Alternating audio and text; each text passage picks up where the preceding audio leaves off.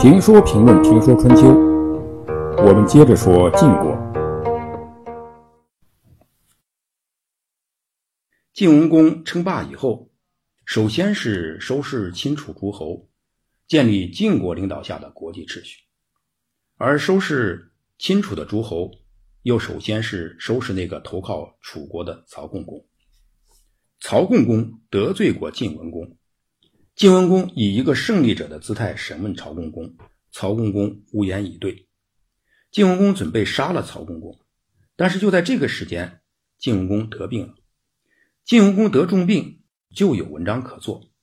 曹共公的侍从就贿赂晋文公身边的侍使，让他把得病的原因说成是由于灭了曹国。这个事实呢，就是啊，说通俗点，就是算卦的人。晋文公的这个事实就对晋文公说：“齐桓公组织会盟异姓的国家，现在君王您主持会盟要灭同姓的国家。曹国是叔振铎的后人，叔振铎是文王的儿子，武王的兄弟。咱们晋国的先君唐叔呢，是武王的儿子。这是什么关系呢？仅凭这种关系。”我们就不能这么对待曹国，而且就礼的角度而言，会合诸侯灭掉兄弟之国，这是不合礼仪的。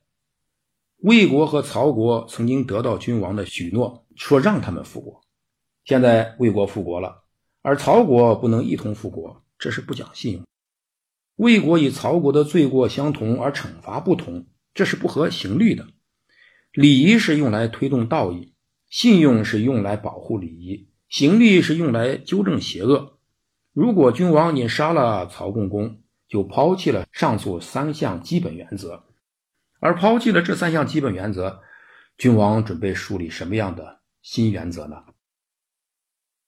事实呢是通巫的人，从自行解释呢是用竹签与神灵打交道的人，掌握着占卜的解释权，因此。是有些分量、有些话语权的人。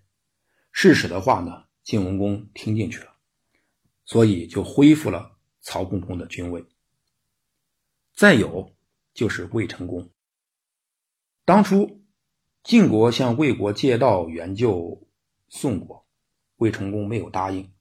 晋国改道从南部渡河去救宋，晋国想在魏国征调部队，魏国大夫袁宣想答应晋国。魏成功却不肯答应。以袁轩为代表的魏国人，虽然把魏成功赶出了魏国，但晋文公觉得魏国根本就不怎么把晋国放在眼里，就讨伐了魏国，并与宋国呢共同瓜分了魏国的土地。楚军战败，魏成功害怕，逃亡到了楚国，后来又逃到了陈国。国不可一日无君。魏成功逃亡，魏国国政就由他的弟弟叔武代管，原选为相国。城濮之战以后，晋文公和诸侯们在建土会盟。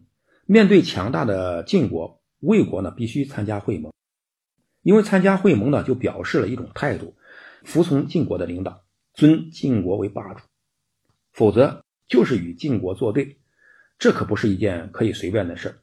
但是魏成功不敢来，而且他已经逃亡在外。于是呢，他的弟弟叔武和大夫袁选代表魏国参与会盟。叔武借会盟的机会替魏成功求情，请求晋文公让他的哥哥魏成功呢复位。晋文公喜欢这个叔武，讨厌魏成功，所以就想把叔武立为魏国国君。可是叔武呢是个君子。他不愿意背弃兄长，这个恳求晋文公让魏成功回国。晋文公最终呢答应了。这个兄弟呢如此够意思啊，这个弟弟如此够意思，魏成功呢却相当的不够意思。不知听了谁的话，先杀害了袁选的儿子，回京的时候呢又杀死了替他求情的叔。此情此景呢有些惨不忍睹。魏成功有个忠诚的大夫叫宁玉。宁玉呢护卫魏成功回国，当时呢叔武正在洗澡，听说哥哥魏成功回来了，特别高兴，抓着湿漉漉的头发就出来迎接魏成功。但是没想到呢，他出来迎接魏成功，迎接他的却是一支飞来的利箭，他被魏成功的手下一箭射死。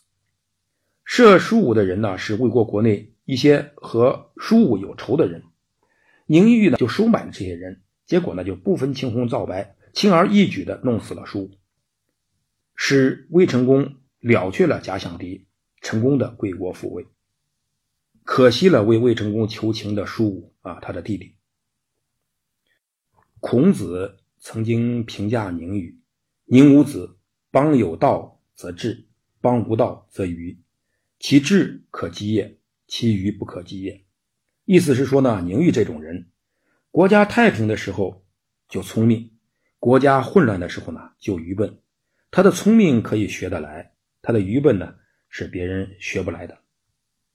当然，也有另外一种解释，说国家太平、国君贤明时，他就是聪明的能臣，这是别人可以做到的；当国家混乱、国君昏庸时，他就是愚笨的忠臣。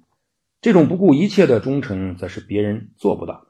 说孔子不认同他的装傻，其愚不可及，是因为他知其不可为而为之。